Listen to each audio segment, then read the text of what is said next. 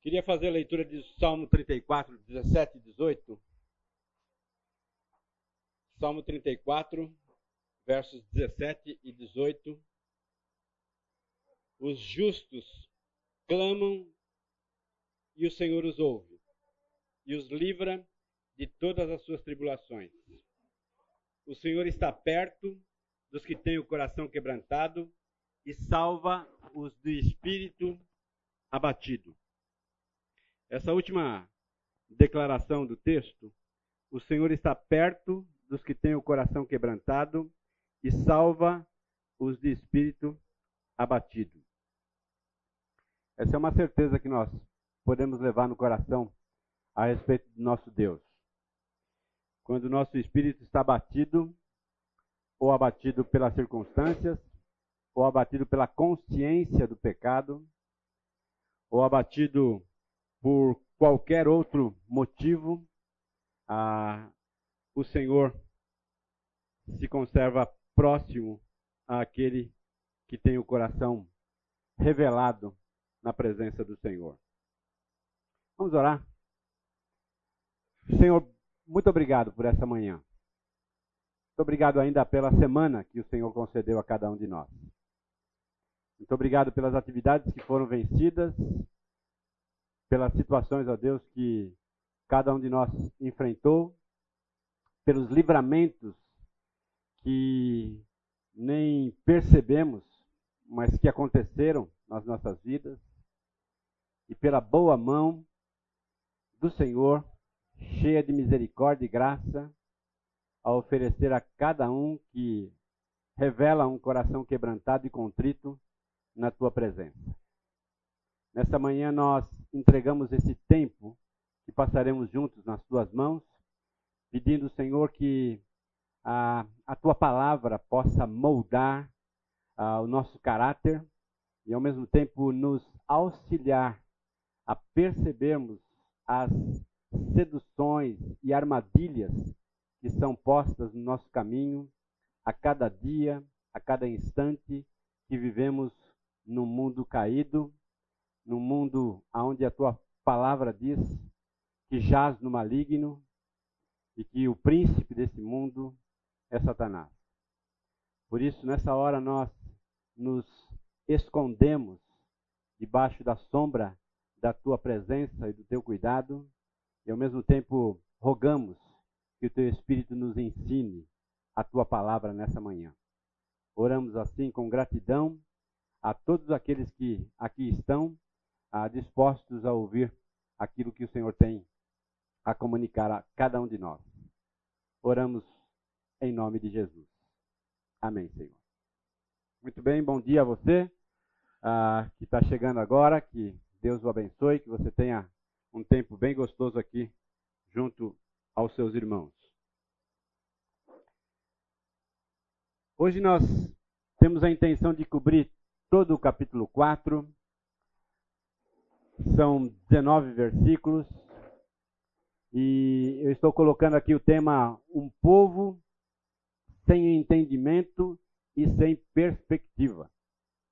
Um povo, uma nação, um grupo de ah, pessoas que estão caminhando sem entendimento e sem uma perspectiva de futuro e de projetos que o próprio Deus havia descrito para cada um deles.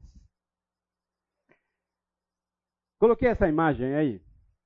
No final, somos todos iguais, vivendo em tempos diferentes. Se você ah, for sincero com a palavra de Deus, você vai perceber que os homens que viveram lá no século 8, no caso de Oséias, e nós hoje, temos muito em comum. Temos muitas situações e enfrentamos muitas situações que são paralelas, que são ah, muito semelhantes àquelas que eles viviam ali. E a beleza do Antigo Testamento é exatamente mostrar isso para nós. Deixar isso muito claro, que muitas e muitas vezes nós pensamos assim, olhamos o texto bíblico e dizemos assim, ah, mas aquele tempo era diferente. Né? Era diferente de fato. Mas os problemas e as a, armadilhas e as seduções que eram postas no caminho do povo são as mesmas que são postas no meu caminho e no seu caminho. Cada um de nós enfrentamos realidades muito semelhantes. É por isso então que a palavra de Deus nos ensina a cada instante, a cada momento que você se debruça a ela e deseja aprender. Essa é a terceira vez que eu ministro o, o livro de Oséias. Ah, e, e essa vez tem sido tão interessante que eu estou conseguindo enxergar coisas que eu não enxergava na primeira vez. Que eu não enxergava na segunda vez.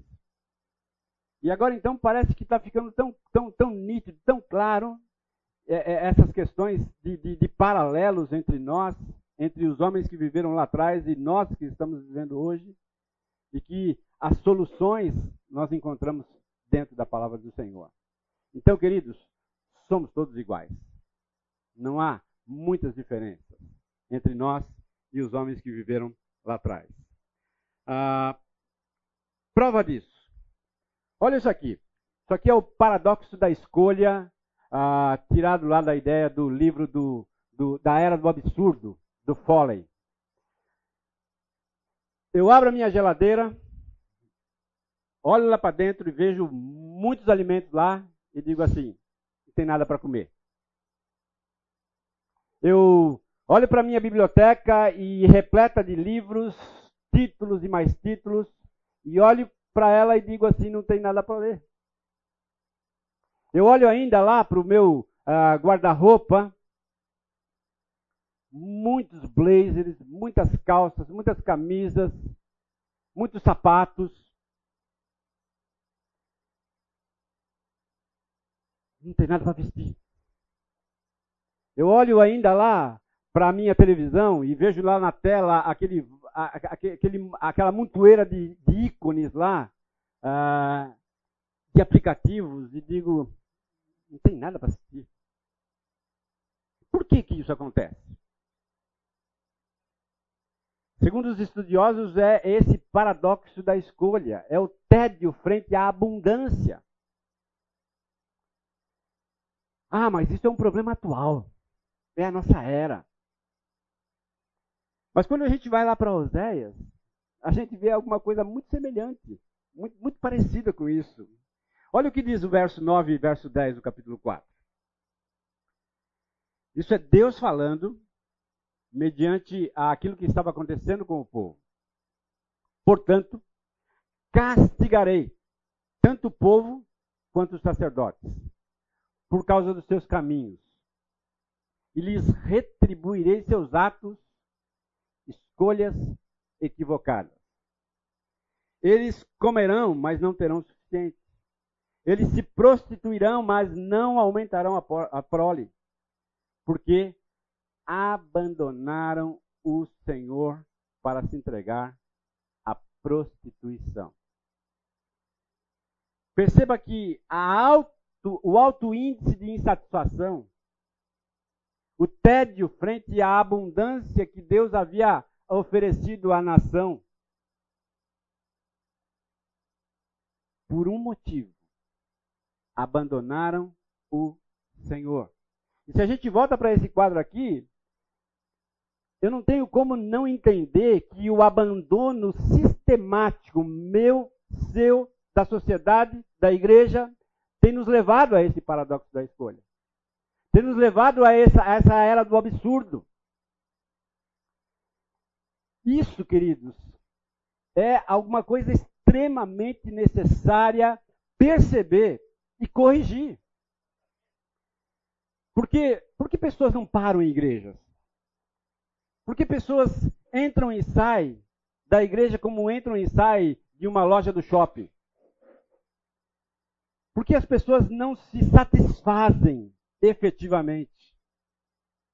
Ah, porque a nossa era é assim. Não, não é porque a nossa era é assim, mas porque abandonaram o Senhor. Se esqueceram de valores aos quais o Senhor descreve na sua palavra e que revela para cada um que deseja entender, aprender e se alimentar dessas verdades. O abandono tem levado a sociedade a essa realidade. O meu abandono pessoal tem conduzido a minha vida a olhar para o meu guarda-roupa e dizer assim: não tenho nada para vestir. E correr no shopping e comprar mais. E comprar mais, comprar mais. Achando que a, o comprar mais vai me satisfazer. Achando que a minha insatisfação é, corriqueira vai é, diminuir. Não vai. Não vai. Não vai, porque o eu sou é o único que pode suprir toda e qualquer carência do seu ou do meu coração. E quando nós então pegamos esse desvio, abandonando o Senhor, nós precisamos fazer um paralelo com aquilo que o povo fazia. O adultério espiritual era o abandono sistemático do Senhor, da aliança, do cuidado tão generoso, tão bondoso, tão misericordioso do Senhor para com a vida do povo. Percebe? Somos iguais. Estamos vivendo em tempos diferentes, mas com realidades que são muito semelhantes, minha e sua. Eu estou ah, fatiando aqui o capítulo 4 ah, lembra que a gente está entrando no terceiro ciclo de julgamento que Deus faz ao povo. Quatro etapas. Acusação contra o reino do norte, versos 1 ao verso 3. Acusação contra os sacerdotes, especificamente, do 4 ao 10. Acusação contra o culto que era oferecido ao Senhor, versículos de 11 a 14. E acusação contra a prostituição e a idolatria, propriamente dito, do versículo 15 ao versículo 19. É, é, essa divisão é meramente uma, uma estratégia para a gente entender melhor o texto. Tá bom? Então vamos lá. Acusação contra o reino do norte, versos 1 a 3. Por favor, alguém uh, com voz forte, leia para nós. Versos 1, 2 e 3 do capítulo 4. Ouvi a palavra do Senhor, vós filhos de Israel, porque o Senhor tem uma contenda com os habitantes da terra. Porque na terra não há verdade, nem benignidade, nem conhecimento de Deus. Só permanecem o perjurar, o mentir, o matar, o furtar e o adulterar. Fazem violência, um ato sanguinário segue imediatamente a outro. Por isso a terra se lamentará Qualquer que morar nela desfalecerá, com os animais do campo e com as aves do céu, e até os peixes do mar serão tirados. Muito bem. Há uma lista de problemas aí relatados nos primeiros versos, que refletem bem a nossa presente época. Mais de 2.500 anos após o relato de Oséias. Ele então, então diz: o que não existe, ou prevalece. Não a verdade. Algumas versões trazem a palavra fidelidade. Nem benignidade, amor, nem conhecimento de Deus. Essas coisas, elas não existem. Ah, mas Gilvair, existem sim. É? Eu concordo, existem sim. Né?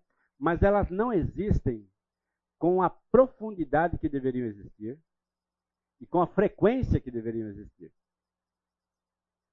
Nós encontramos meros resquícios, sombras daquilo que poderia existir efetivamente. É claro, em virtude do pecado original do homem. O que somente prevalece? Perjurar. Coloquei aí alguns textos Juízes 17, 2, Samuel uh, 14, 24. Nós não vamos ler esses textos, mas se você depois quiser uh, analisá-los. Uh, mentir. Há uma prevalência da mentira na nossa sociedade. Né? Há uma, uma constante é, a, a atitude de inverdades, descaradas mentiras, relacionamentos pessoais, interpessoais, relacionamentos comerciais, cravados de mentiras. Há o, o avanço disso, matar, furtar, adulterar, a violência e homicídios sobre homicídios. Olhando para esse quadro, você vê essas coisas acontecendo hoje, na sociedade em que vivemos? Sim ou não? Tá? 2.500 anos atrás. O profeta já se levantando e dizendo: está acontecendo assim. E aí a gente olha hoje para a nossa realidade e está acontecendo exatamente isso. É. Novamente, o problema está na raiz. Não apenas então somente nas evidências, mas na raiz. Tá? Eu coloquei aí um quadro ah, para a gente entender um pouquinho mais com profundidade. Ah, o texto diz assim que eles ultrapassam todos os limites. Né? Ah, se você pegar a NVI, está exatamente isso. Ultrapassam todos os limites. Ou seja, o povo chegou num ponto ah, que, que os limites foram todos ultrapassados. Limites morais, limites sociais, limites eh, internos ultrapassados em virtude do pecado. O que é pecado? Transgressão, hebraico pechá. Desobediência arrogante, ultrapassar limites. Pecado, hebraico chatá. Errar o alvo. Intenção errada. Intenção maligna. Iniquidade, hebraico avon. Perversão, distorção do que é certo. Percebam, queridos, que ah, o pecado ele tem várias faces. Ah, tem a face onde você é, é capaz de enxergá-lo com clareza, mas tem subfaces que você não percebe exatamente o que se passa. Mas o problema está lá. A raiz está lá. A arrogância está lá. A altivez de espírito está presente.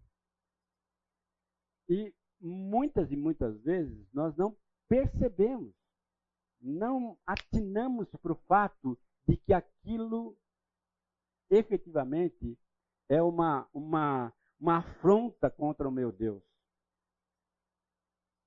Semana passada nós lemos aqui uma frase do. do ah, como é que é o nome dele? Do MacArthur. Do MacArthur, né?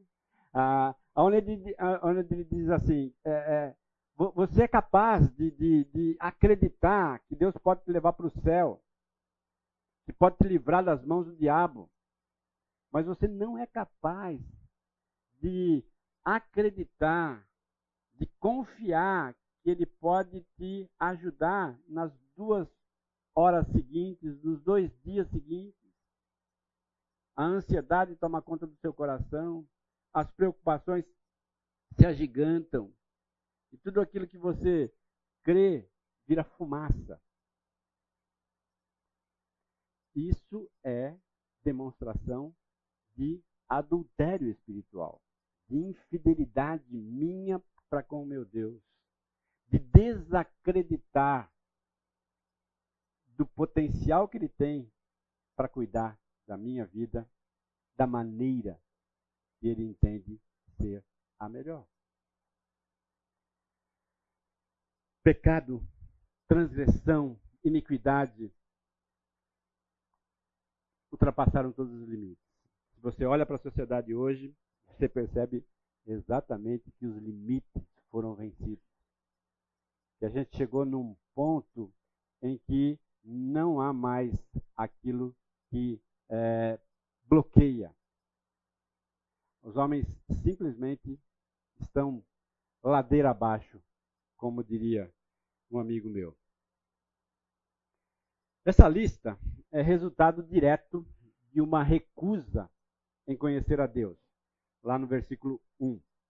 Por essa razão, a terra está de luto, a terra pranteia, como diz aí o versículo de número 3. O julgamento de Deus sempre inclui maldições que exerciam impacto sobre o meio ambiente e sobre as pessoas em geral. E aí eu fiz uma, uma arte aí, impacto social. Se você for lá nos versos 10 e verso 13, você percebe claramente isso. Verso 10, alguém lê para mim. Comerão, mas não se fartarão. Entregar-se-ão a sensualidade, mas não se multiplicarão, porque ao Senhor deixaram de adorar. Isso, verso 13. Sacrificam sobre o cimo dos montes e queimam incenso sobre os outeiros, debaixo do carvalho, dos chopos e dos terebinos, porque é boa a sua sombra. Por isso, vossas filhas se prostituem e, e vossos noras adulteram. Percebe? Ah, essa insatisfação a nível social e, ao mesmo tempo, quando o indivíduo é insatisfeito nessa questão, ele leva essa insatisfação para as gerações seguintes. Ah, um avô insatisfeito faz um pai insatisfeito e um filho insatisfeito. E, consequentemente, um neto insatisfeito. Ah, se você for é, é, é perceber nas pessoas as quais você conhece, você consegue fazer uma linha de insatisfação. Por quê? Porque a gente consegue levar isso adiante. A gente consegue passar isso para outra geração. A gente consegue levar isso adiante. Meu filho casou há pouco tempo. Saiu de casa acho que uns dois, três meses. Ontem eu, nossa, fiquei com uma vontade de dar um abraço nele. Né? E aí ele mora em Jaguariúna, é líder de, de, adolescentes lá em Jaguariúna. Ah, aí eu falei, bom, eu tenho um encontro lá com um casal lá em Jaguariúna, então eu vou passar e dar um abraço nele. Né? Ah, passei e ele já tinha começado a reunião. Aí como ele estava lá na frente e eu não queria atrapalhar, eu só dei a mão assim e fui para o meu compromisso. Né? Ah, mas eu saí de lá com uma, uma, uma sensação de dever cumprido ah, muito grande. Né? Porque eu, eu vi ele em mim. Né? Eu vi que ele estava ministrando como eu ministro. E ele não é pastor. É, e pelo contrário, eu nunca o incentivei a ser pastor. É, poderia ter feito? Poderia ter feito. É, mas eu disse, se isso acontecer, vai ser da sua, da sua atitude, seu, da sua postura, do seu desejo, não meu. É? Ah, e estava lá o menino, né, é, ministrando para um grupo grande de adolescentes. Né, e, e eu saí de lá então dizendo assim, puxa vida, eu, eu consegui passar para frente uma verdade, uma fé. Né? Ah, já posso morrer em paz. Né? Já posso me despedir em paz, porque ah, entendo que o meu dever foi cumprido. Né? Agora, do outro lado a gente vê também né? Uma, uma, um rastro de, de, de pais desajustados com filhos desajustados. Né? é, com pais inseguros, com filhos inseguros, incapazes de tomar escolhas por si só. É, é, essa é uma realidade, queridos, que precisa mexer comigo e com você. Tamanho é o prejuízo que o pecado traz para as nossas vidas. É? Uh, o impacto ambiental. Né? Olha o versículo 3, que diz lá que a terra pranteia, né? está de luto. Né? Uh, o, o, livro do Fernando ele diz assim: há uma destruição das belezas naturais. Né? Uh, pensa bem, quem aqui já foi em cachoeira no Brasil? Levanta a mão aí. Tá? Algum de vocês já viu um despacho numa cachoeira? Vela, é, é, é, é, botija de barro, coisa assim. Né? É incrível como isso é uma realidade no nosso país. Um país rico em cachoeiras. É, mas totalmente destruídas em virtude do pecado. É, destruídas é, é, genericamente, eu, eu poderia dizer. Né? Sujeira, destruição, é, no mar. Né? É, quanta sujeira, quanta destruição que a gente vê, fruto de uma atitude religiosa, de uma atitude espiritual, dita espiritual, para angariar algum, algum benefício naquela, naquela situação. Né? Ah, o mundo jaz no maligno. Né? E, enfermidades, que você vê aí o, o, advento que, que é, solapou o nosso país, né, foi a AIDS. Né? Ah, quanto dessa enfermidade ela veio por uma destruição natural, né, que foi dizimando pessoas após pessoas. São realidades que eu e você precisamos perceber como elas estão presentes na nossa era. E o que diz respeito a nós, precisamos voltar atrás, tomar uma postura totalmente diferente daquela que nós entendemos que acontece na nossa realidade. Ah, o segundo argumento que eu coloquei lá, acusação contra os sacerdotes. Verso 4 até o verso 10.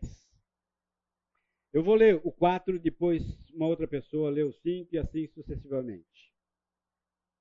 Todavia, ninguém contenda, ninguém repreenda, porque o teu povo é como sacerdote aos quais acusa.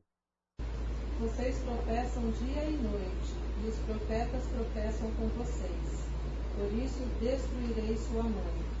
O meu povo está sendo destruído porque lhe falta o conhecimento. Porque tu, sacerdote, rejeitaste o conhecimento, também eu te rejeitarei, para que não seja sacerdote diante de mim. Visto que te esqueceste da lei do teu Deus, também eu me esquecerei, esquecerei de teus filhos. Quanto mais eles se multiplicaram, tanto mais contra mim pecaram e mudarei a sua honra em vergonha. Alimentam-se do pecado do meu povo e da maldade dele em desejo ardente. Por isso, com meu povo, assim é o sacerdote. Castigá-lo-ei pelo seu procedimento e viverei pago de suas obras. Eles comerão, mas não terão o suficiente. Eles se prostituirão, mas não limparão a que abandonaram o Senhor para se entregarem à prostituição, ao vinho velho e ao novo, prejudicando o discernimento do meu povo. Muito bem. Uh, no versículo 4, a gente encontra lá quem está à frente da acusação. É o próprio Senhor. Então, o profeta começa a, a, a, profetizar dizendo assim: olha, a, a acusação não vem da minha parte. A acusação não vem de uma, uma entidade qualquer, mas vem do Senhor. É. E, e uma acusação do Senhor, ela precisa ser notada, ela precisa ser ouvida. Cada vez que você lê a sua Bíblia e percebe a sua Bíblia o acusando, qual é a sua reação? Esquivar-se, desculpar-se, justificar-se, ou submeter-se.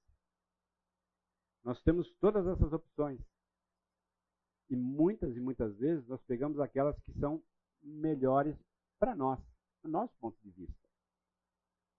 Mas quando nós percebemos que é o Senhor que está falando, né, ah, eu preciso ter um pouco de juízo. Né, de juízo. Juízo para perceber quem manda e quem obedece. Né? Juízo para perceber que o Senhor é maior que eu. Né? Juízo para perceber que eu sou servo e Ele é Senhor. Juízo para entender que a correção do Senhor não é uma mera punição, mas é um desejo de corrigir a minha vida para os caminhos que são os caminhos do Senhor, os caminhos retos do Senhor para a minha vida. Eu coloquei aí uma escada ah, descendo aí. Né? Tropeçam dia e noite os sacerdotes, os profetas, consequentemente o povo, por falta de conhecimento. E o resultado é uma insatisfação e uma destruição. Coloquei uma nuvem aí. Passado, presente e futuro estavam comprometidos. Naquele momento passado tão glorioso do povo com Deus. Lembra que na nossa introdução nós, nós colocamos que ah, Oséias acaba ministrando para um povo que estava saindo de uma abundância generalizada. E entrando então num momento de escassez, de um passado glorioso, de um passado abençoador, de um, de um passado com grandes homens de Deus que foram os ícones daquela sociedade. E estava entrando então num período extremamente confuso de insatisfação e de uh, afastamento do conhecimento do, do Senhor. Passado comprometido, presente comprometido e, consequentemente, futuro comprometido, porque o povo iria enfrentar o cativeiro, iria enfrentar toda a, a, a fúria de um Deus amoroso, mas desejoso de resgatar o povo para si mesmo. Quando a gente olha esse quadro, nós percebemos também essa realidade acontecendo na sociedade. Essa realidade especificamente acontecendo na igreja. Olha que interessante. Versículo 8 diz assim: Eles se alimentam dos pecados do meu povo, têm prazer em sua iniquidade. Ah, um escritor diz assim: que os sacerdotes, de uma certa forma, estavam incentivando o povo a pecar, quanto mais o povo pecava, mais ele trazia ofertas e essas ofertas então acabam alimentando os sacerdotes. Então era um ciclo vicioso. Quanto mais pecado, mais oferta, mais abundância para os sacerdotes. Olha o que diz aí. Eu coloquei o Zé de um lado e o Nelson Rodrigues do outro. O escritor e dramaturgo Nelson Rodrigues já acusava no fim dos anos 60 um grupo de pessoas que se mostrava furioso com o subdesenvolvimento, mas também odiava o desenvolvimento. Alfinetando Dom Helder Câmara, Nelson perguntou: A quem deve Dom Helder o seu pão de cada dia? E ele responde: Deve-o fome do Nordeste, argumentando que ele e outros vivem e prosperam graças ainda e sempre à fome do Nordeste. E aí?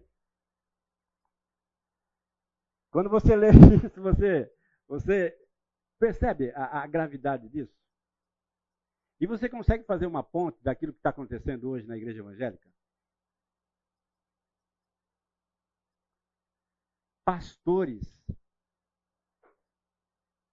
Pastores. É. Homens que deveriam ser a demonstração de lisura, demonstração de falta de interesse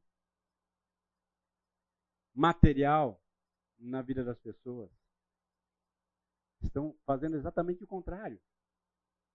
Exatamente o contrário. Né? Isso é uma frase dos anos 60, né? mas que fazem eco claramente nas nossas vidas hoje. E se você pega o texto bíblico, da dois mil anos atrás, dois mil e quinhentos anos atrás, é, alimentam-se dos pecados do meu povo. Né? Queria ouvir um pouquinho o que você tem a dizer sobre isso. Né? O que você acha? Hã?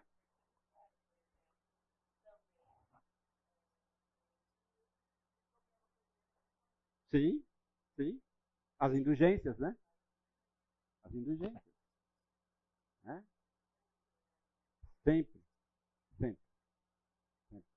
É, é, cruel, mas é uma realidade.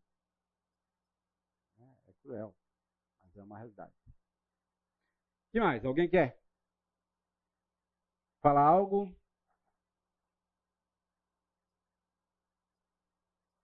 Se você não conhece esse livro, queria que você conhecesse né? a, a máfia dos mendigos. Né? Como a caridade aumenta a miséria. Né?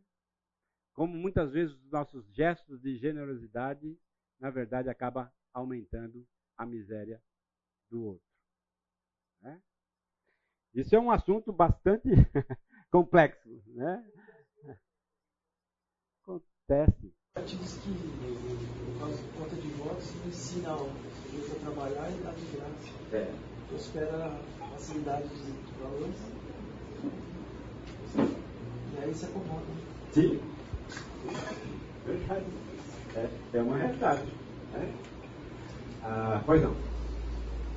É, um pouco de indignação nessa, nessa questão, principalmente nós, né? Porque eu até vejo ensinando isso nas nossas aulas, escolas bíblicas e tudo mais.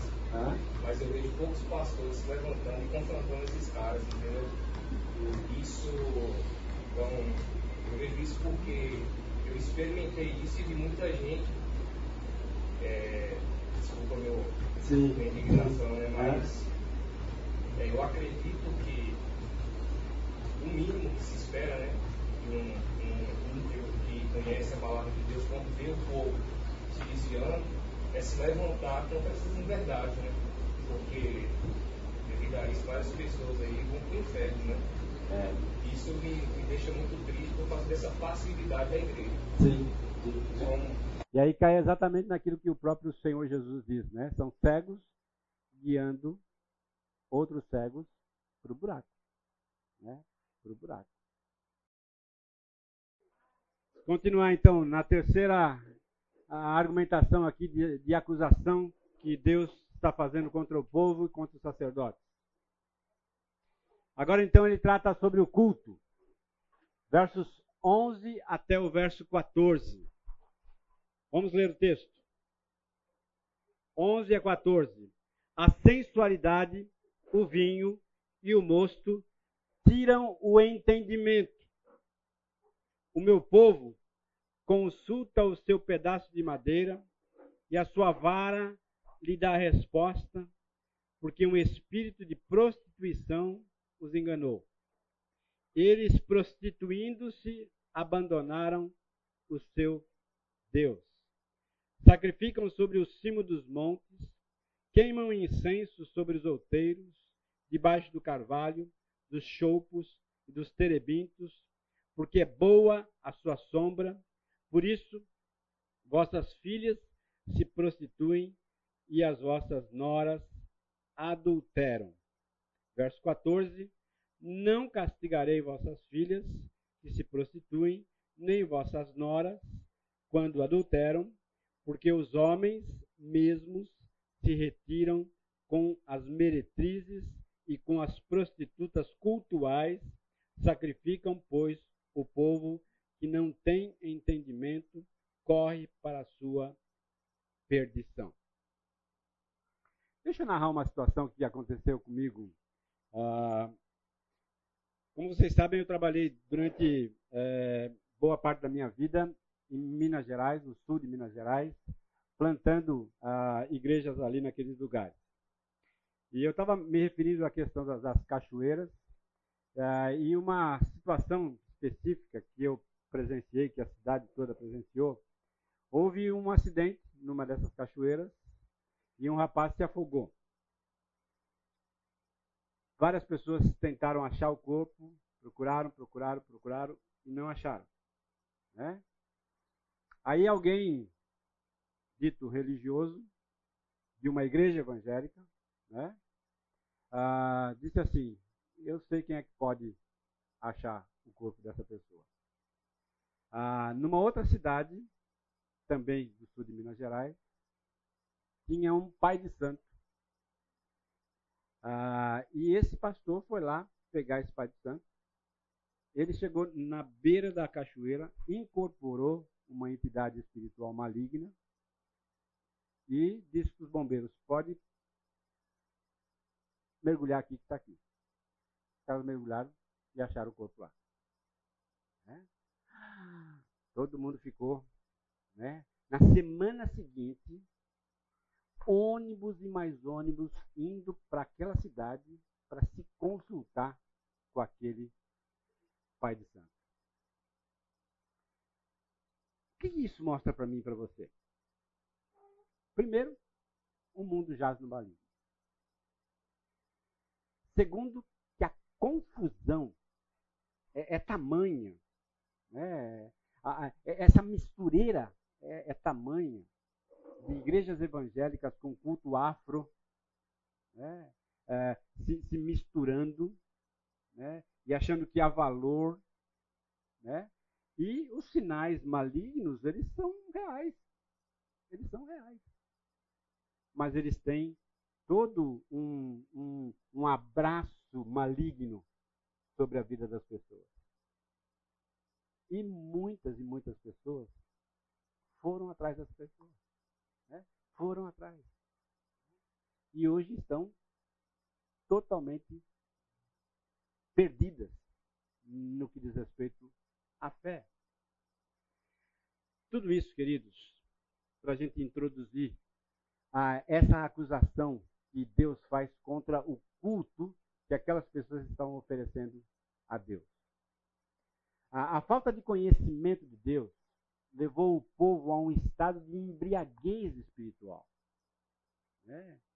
A gente sabe que uma pessoa embriagada é uma pessoa sem rumo, sem tino, ah, incapaz de, de, de, andar sozinha, incapaz de tomar decisões, incapaz de dirigir um veículo, incapaz de falar corretamente, de articular-se corretamente. Ela perde o equilíbrio, ela perde a noção de onde está, o que está fazendo, quem são aquelas pessoas, perde a noção do ridículo, né? ah, começa a fazer macaquices e daí por diante. Essa embriaguez espiritual, ela é uma, uma mesma trajetória. É, prejudica o discernimento da nação. Ah, o culto a um único Deus, como era costume dos antepassados, sofre então a influência direta dos vizinhos. Lembra que Israel era, era avizinhada por nações politeístas, que tinham vários deuses, várias entidades, ah, que eram cultuadas por igual ao povo. Isso então nos leva exatamente a enxergar o Deus Todo-Poderoso, Criador do céu e da terra, através de um prisma errado, que é o prisma do politeísmo. Isso então causa três tipos de distorções. Primeiro, fidelidade e amor. Se não existe um único Deus, se Deus não é o único, como posso ser fiel? E devotar todo o meu empenho e o meu amor a quem? A quem? Ocorre então que começa então a, a exercer exatamente aquilo que eu acabei de dizer para vocês. É. Eu começo então a achar que eu preciso agradar da, tal entidade, agradar tal entidade para poder então avançar na vida. Eu, eu não, não entendo mais que eu tenho um único Deus e a minha devoção deve ser a Ele. Porque se Ele não é o único, se existem outros, então eu vou começar a abrir o leque e a demonstrar minha fidelidade e o meu amor a essas outras entidades também. Ah, eu, sou, eu sou velho já, né? É, tenho 60 anos. É, mas uma vez eu vi o, o Roberto Carlos dizer assim: sou católico, mas eu gosto muito do Espiritismo. É, sou católico, mas algumas práticas minhas são espíritas. É? E a gente hoje vê, sou evangélico, mas flerto com o candomblé, flerto com a Umbanda, flerto com o catolicismo, flerto com o Seixonoye, e assim sucessivamente. Né? Achando que há valor, há valor nessas coisas. É, eu, eu, sou, eu sou é, evangélico de carteirinha, mas eu consulto astrólogo. É. E está cheio. Está cheio. As nossas igrejas estão repletas de indivíduos assim. E na hora do aperto, o indivíduo então não presta mais a sua fidelidade e o seu amor a um único Deus. Isso então confunde também a minha dependência. Se Deus é apenas mais um entre muitos, de qual deles eu devo depender?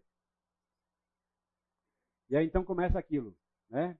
Eu dependo de uma determinada entidade para arrumar um namorado ou uma namorada. Eu dependo de tal entidade se o caso é saúde. Eu dependo uh, de tal entidade se o caso é financeiro. e assim sucessivamente. Depende do interesse, eu começo então a devotar a minha dependência àquela entidade. E a moralidade, então, como é que fica? Né? Qual é a moral e a ética que eu devo adotar no meu comportamento. Se determinada entidade acha que ah, ah, o envolver-se com mais de uma mulher é aceitável, e a outra diz que não, que, que a fidelidade a uma única mulher é, é, é, é até, até a morte que o separe, e como é que fica então? É, a, a quem eu devo a minha, a minha moral uh, e a minha ética a quem? Se torna totalmente confuso a minha devoção a um único Deus. Versículo 14: Um povo sem entendimento precipita-se à ruína. À ruína. Aquilo que você ouviu aqui faz eco você conhece pessoas assim? Você já experimentou situações assim na sua família, na igreja ao qual você eh, já passou ao longo da sua vida? Quer falar? Tenha liberdade para poder contribuir aqui com a nossa aula.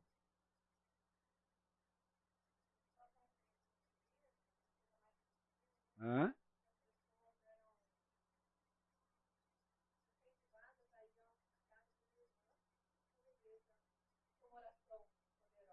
Ah, tá. Sim. Sim. Né? É. É. É, é, é, é esse. É, sim. É esse o discernimento que a gente tem que ter. É, não é a oração do fulano, mas é o Deus Todo-Poderoso que age ou simplesmente não age naquele momento em que eu espero que ele age. É? Pois não.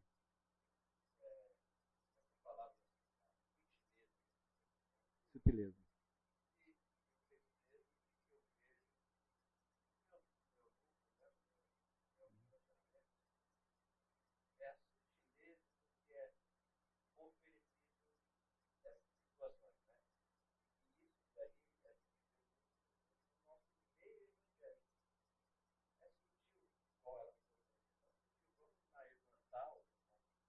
Uhum. Só que quando uma pessoa que é subjetiva a essas, essas propostas, uhum. se depara com uma perfil igual ao nosso, né? não quer dizer que nós estamos é, 100% certos, mas a gente busca isso, né? a É. Quando ela se depara com esse tipo de realidade, ela não vê valor. Eu já ouvi muito de pessoas que eu conheço que tiveram a oportunidade de vir aqui. Uhum. Poxa, quando a igreja fria. É. Então, você dessas pessoas não é a verdade. Hum. Ou elas têm um conhecimento de verdade, de verdade diferente. Sim. E é, e é essa sutileza que acaba levando muita gente. Eu é. isso até no meu mundo. Eu vejo pessoas que falam, pô, essa igreja é legal, mas não é avivada. É.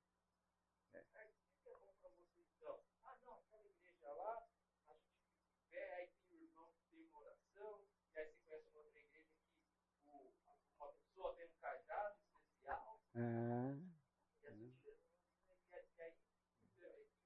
Essa característica lá de José, do povo, Sim. é a realidade de hoje. É. é.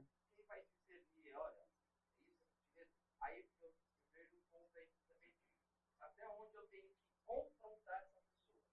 Hum. Eu devo confrontá-la ou não? Isso é, é Deus trabalhando na vida dela. Até onde eu vou? Esse problema acaba surgindo. Sim. É. Ou não, eu devo me calar, porque quem age é o Espírito Santo. É. Sim. Sim, entendo. Encarar e é. muitas vezes afrontar e muitas vezes calar. É. Ah, quem está aqui desde o começo na igreja? Levanta a mão. É? Tá. É, deixa, deixa eu fazer uma, uma, uma pergunta. Tá?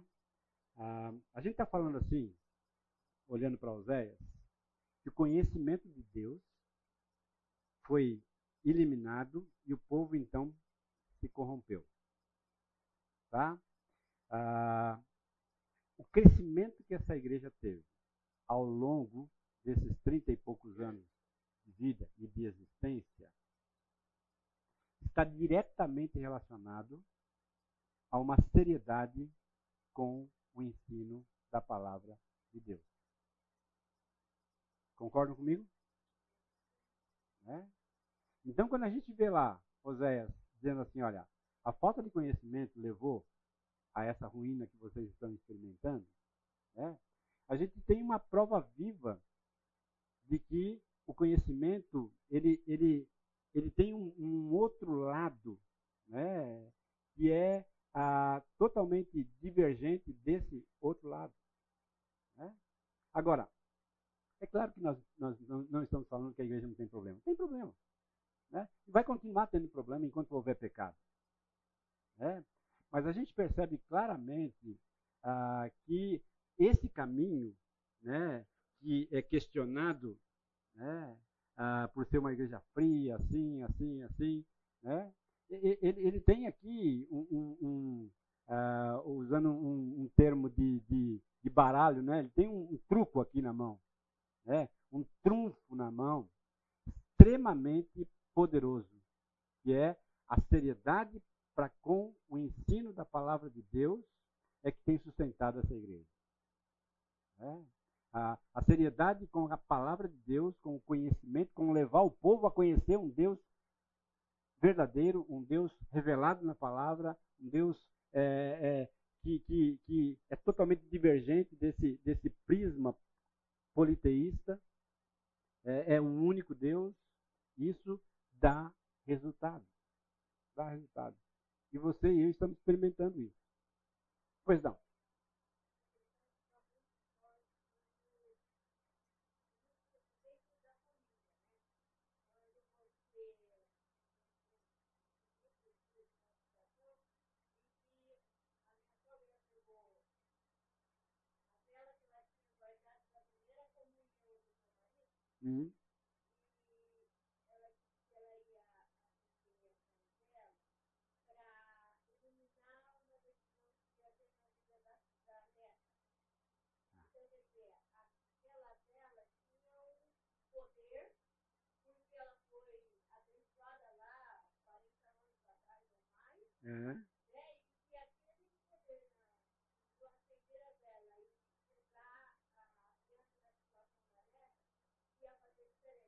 Ah.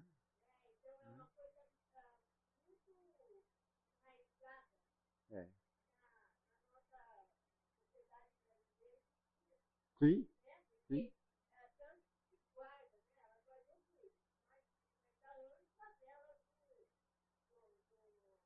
É, da crisma, do filho. É. Ah.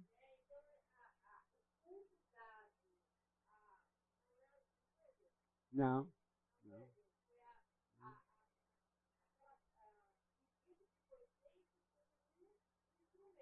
Sim. É. É. é. E, e essa é, uma, é, um, é um traço cultural, né? Que a gente constantemente se, se depara, né? Na família, então, isso realmente é, demonstra.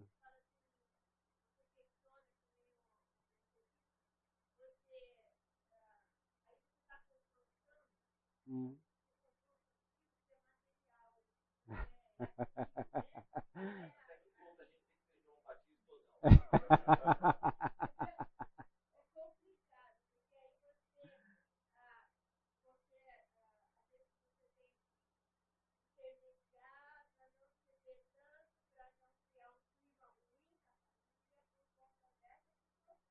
Sim, é, sim. Eu, eu, eu, entendo, eu entendo, né? Ah, eu acredito que não existe é, ah, argumento mais poderoso que o nosso próprio testemunho. E que em determinados casos não vai resolver você bater de frente. É? Não vai resolver. Você vai só criar é, é, uma, uma dita inimizade, é, um dissabor de estar ah, próximo àquela pessoa. Né? Mas o seu testemunho de vida, a sua forma de enxergar as coisas, né?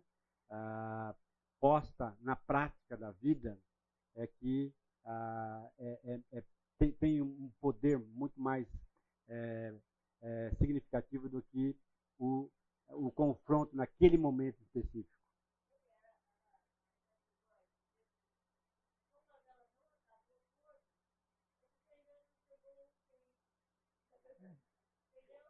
Sim. Sim. Sim. E aconteceu as coisas. É, entendo, entendo isso. Né? Entendo. Ah, voltando lá para Minas Gerais, é, teve uma situação bem, bem interessante é, envolvendo a questão da, de, dessa crença. Né? Ah, tinha um senhor que levava a filha, a esposa e a criança para o culto, não descia do carro, elas iam no culto e ele ficava. Um dia eu saí, eu era pastor da igreja, saí, fui conversar com ele, aí ele, ah, vai lá na minha casa, né? Aí tá bom, eu fui, né? Ah, chamava assim, Chácara São João Batista. O nome dele era João Batista, né? E aí eu entrei na chácara, tinha lá uma imagem de João Batista, tal, né? E aí conversa vai, conversa vem, ele disse para mim assim, pastor, você não quer é, me ensinar a Bíblia? Eu digo, claro que quero. Né? Ah, como não? E aí comecei então a ir semanalmente na casa dele, ensinando a palavra de Deus. Ah, depois de quatro, cinco encontros, ele parou e disse, pastor, eu estou assim bastante é, é, ah, constrangido em dizer isso. Né? Mas eu não acho que eu estou fazendo correto ah, em respeito aos meus familiares. Né? Ah, por isso eu quero dizer para o senhor que a semana que vem eu vou à Aparecida do Norte. Quem já foi lá sabe que tem a, igreja maior e a igreja menor. Ele disse: Vou na igreja menor vou me ajoelhar e vou perguntar para Deus se o que eu estou fazendo está certo ou está errado. Porque eu sinto que os meus pais estão indignados comigo com a minha atitude de me aproximar da igreja evangélica. É? Eu digo, claro que vai. Vai sim. Vai, Deus vai falar. Né? Pois o homem foi. Na semana seguinte, voltou e disse: Deus me falou que eu tenho que continuar os estudos bíblicos. eu digo, digo, o meu Deus é capaz de falar onde ele quiser. Né? Ah, onde ele quiser. Né? Hoje o homem convertido levou parte da família com ele. Né? Então, são realidades aos quais eu preciso apostar na, no, no Deus Todo-Poderoso, né? que é capaz de ministrar aonde ele quiser, desde que o coração do indivíduo esteja disposto a ouvir a voz dele, ele vai ouvir. Ele vai ouvir. Agora, a gente fica muito constrangido em determinadas situações, né? achando que, ah, né? não, não é assim. Né? Estou me lembrando de, outro, de outra situação, lá em Minas Gerais ainda. Uh, um, um, fazendeiro tinha um alambique e aí ele me convidou para passar o, o, o, Natal lá com a família. Né? Nós então passamos lá, eh, os meus filhos eram bem pequenininhos, bebês. Né? Cheguei lá, era 11 e pouquinho, aí participei do amigo secreto com eles e tal. Né? E aí, deu meia-noite, ele disse: o pastor vai orar por nós. Vinte e poucas pessoas lá na sala, todo mundo católico, uma imagem do Nossa Senhora da Aparecida na sala. Orei. Né? E aí, conversa vai, conversa vem. Duas horas da manhã eu disse: vou embora, vou para casa. Ele disse: Pastor, muito obrigado por você estar aqui. Né? Quero te dar um presente. Foi lá, pegou uma garrafa de pinga do alambique dele e disse: O senhor. Eu olhei para a garrafa de pinga e disse assim: Olha, eu, eu não, não aprecio a cachaça, né? Mas o meu pai, ele adora cachaça. Vou levar para ele. Não, não, não, não. Seu pai não. Foi lá, pegou 5 litros.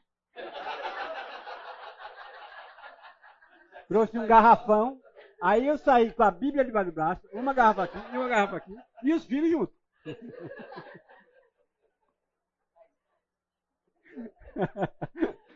Consequência disso, né? A família daquele homem se converteu. Ele não se converteu, né? mas ele abriu espaço na família para que o estudo bíblico fosse dado. Né? Ah, ele participava, mas não se converteu. A esposa se converteu, os filhos se converteram, as, as noras que estavam ali também se converteram. Né? Hoje estão frequentam lá a igreja batista da cidade lá, né? mas ele não. Né? Quer dizer, Deus age do jeito que quiser, na hora que quiser, no momento que quiser. Esse é o meu Deus. Esse é o seu Deus. Esse é o nosso Deus. Bom, vamos lá, senão eu não vou acabar aqui. Né? Ah, acusação, então, contra a prostituição e a idolatria, versos de 15 até o verso 19. Ah, 15 a 19. Alguém lê para nós, por favor.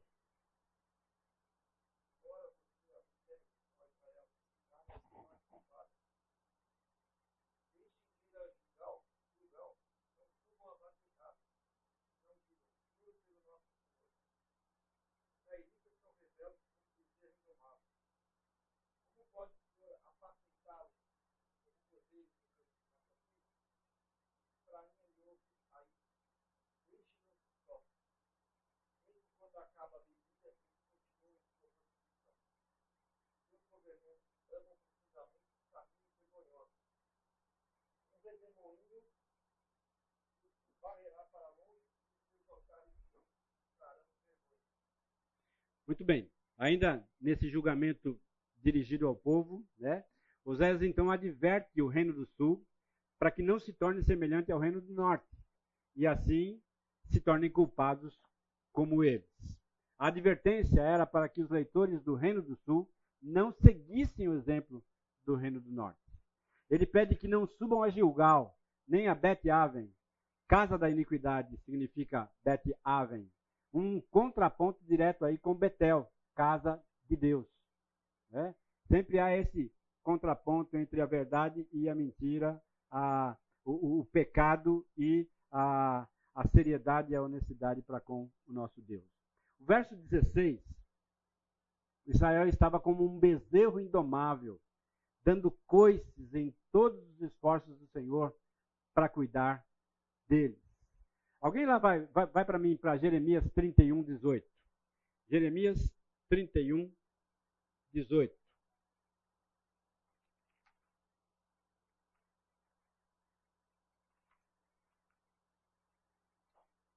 uma, uma das acusações que o próprio Jeremias faz também contra o povo. Pode ler, por favor.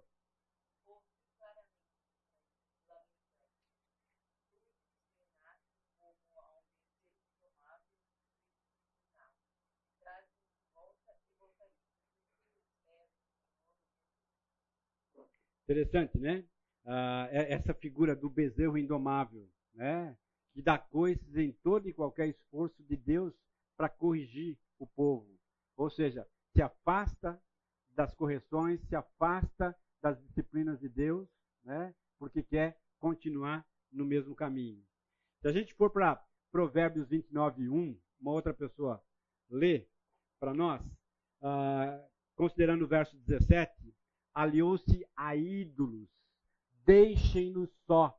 O próprio Deus dizendo, eles se aliaram aos ídolos, deixe eles nessa posição. Olha o que Provérbios 29, 1 diz. Alguém lê para mim.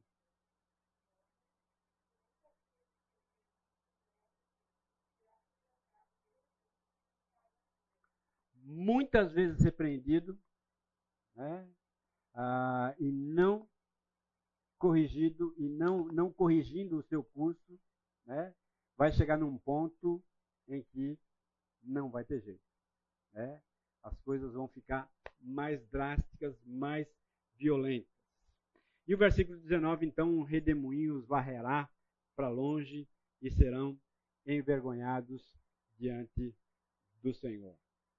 Ah, se a gente fizer uma comparação entre o capítulo 4 de Oséias, associado a Romanos 1, quando Deus então entrega os homens a si mesmos, a todos aqueles que ousam rejeitar o conhecimento de Deus, a gente percebe claramente que há um contraponto muito significativo entre as declarações de Paulo em Romanos capítulo 1 e as declarações de Oséias no capítulo 4 meu povo está sendo destruído porque lhe falta conhecimento.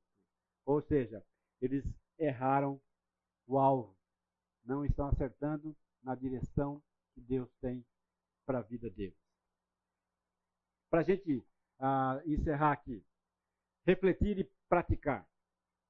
Primeiro, como devemos lidar de modo bíblico com o paradoxo da escolha presente em nossa era? me ajudem. Como é que eu posso lidar com essa eterna insatisfação do meu coração diante dos, das bênçãos que eu tenho recebido da parte de Deus? Como é que eu posso lidar com isso? Quais estratégias bíblicas eu posso utilizar para é, eliminar essa, essa sensação de insatisfação do meu coração frente à minha realidade de vida. Sugestões. Ler a palavra de Deus. Né? Mas não só ler a palavra de Deus. Né? Isso, né? Lembra que, que a semana passada a gente falou de personalizá-la na minha vida? Né? Então, se eu estou lendo um texto lá que eu tenho que ser grato, eu personalizar isso, por que, que eu tenho que ser grato? Ah, porque eu tenho hum, saúde, porque eu tenho trabalho, porque eu tenho. E aí eu vou personalizando isso para a minha própria vida e diminuindo esse paradoxo da escolha sobre a minha própria vida. O que mais? É o suficiente? Oração, né? entregar né? Uh, toda essa minha insatisfação no Senhor. Às vezes, né, com quebrantamento de espírito mesmo, na presença do Senhor. Né? Oração e ação. Né? E agir. Né? Agir. É, não ficar é, é, me alimentando disso. Né? E o grande erro é exatamente eu me alimentar. É, realmente eu não tenho nada tendo tudo. Eu não tenho o que vestir, eu não tenho o que ler, eu não tenho. Espera lá, como não tem? É, como não tem? E começar a fazer uma lista, né? nomear aquilo que eu tenho. valorizar aquilo que eu tenho e não aquilo que eu não tenho.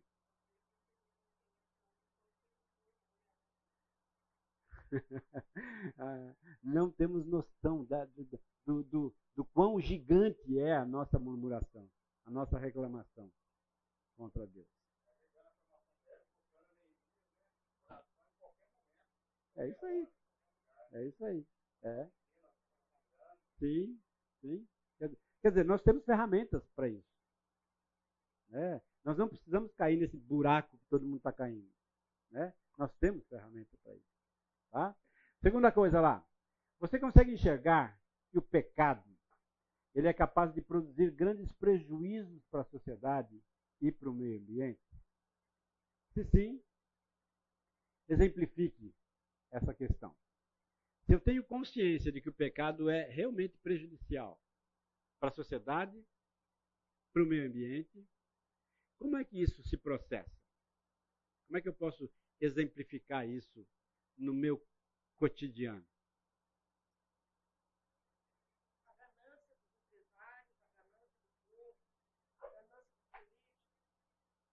É?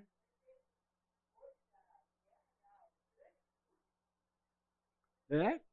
É, é, é, é pura vaidade. pura vaidade. É, pura vaidade. É. Divórcios, separações. É, é, é, incrível. Outro dia eu e a minha esposa estamos fazendo uma lista de casais que nós conhecemos e convivemos, cristãos, que se divorciaram. Depois de 30, 35 anos juntos. Né? Sim. Né? Tudo isso são, são realidades presentes na nossa, na nossa própria vida. Né? A terceira colocação lá. A, e quanto a este movimento de alimentar-se com o pecado dos outros, presente no comportamento dos sacerdotes, como podemos agir para quebrar esse ciclo vicioso? Como é que eu quebro isso na minha própria vida?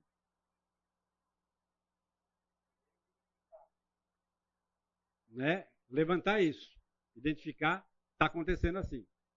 Né?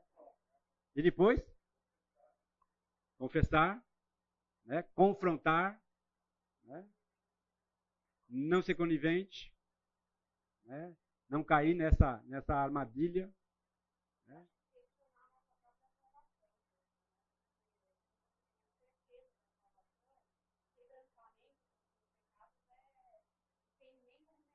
Sim.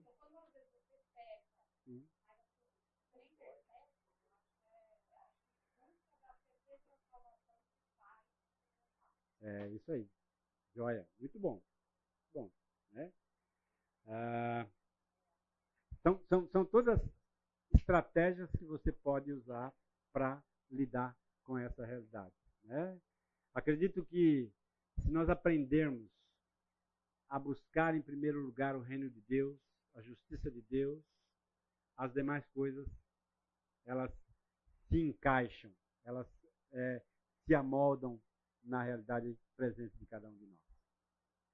Muito bem. Obrigado pela sua presença aqui nessa manhã. Vamos orar? Louvado seja o Senhor. Engrandecido e entronizado seja o Senhor nas nossas vidas. Nos ajudando, a Deus, a lidar com, esse, com essa era da insatisfação, com esse paradoxo da escolha, com ah, esse envolvimento tão, tão demoníaco, tão sagaz, que muitas vezes ah, nós encontramos na sociedade evangélica no nosso país, ó Deus. E esse exercício de colocar a palavra de Deus no centro das nossas vidas, entronizando o Senhor, sendo submisso ao Espírito Santo, ah, que tudo isso, ó Deus, ah, nos dê forças para resistir às tentações, ó Deus, que constantemente ah, buscam seduzir o nosso coração para dividir a nossa atenção e a nossa mente com entidades menores, ó Deus, sem o poder que o Senhor tem para conduzir as nossas vidas. Que sejamos submissos ao Senhor dia após dia e gratos por aquilo que o Senhor mesmo tem concedido a cada um de nós. Louvado seja o Senhor. Leva-nos agora, Deus, para os nossos lares e possamos ter uma, uh, um domingo na companhia dos nossos familiares e debaixo da presença e do cuidado do Senhor. Em nome de Jesus. Amém.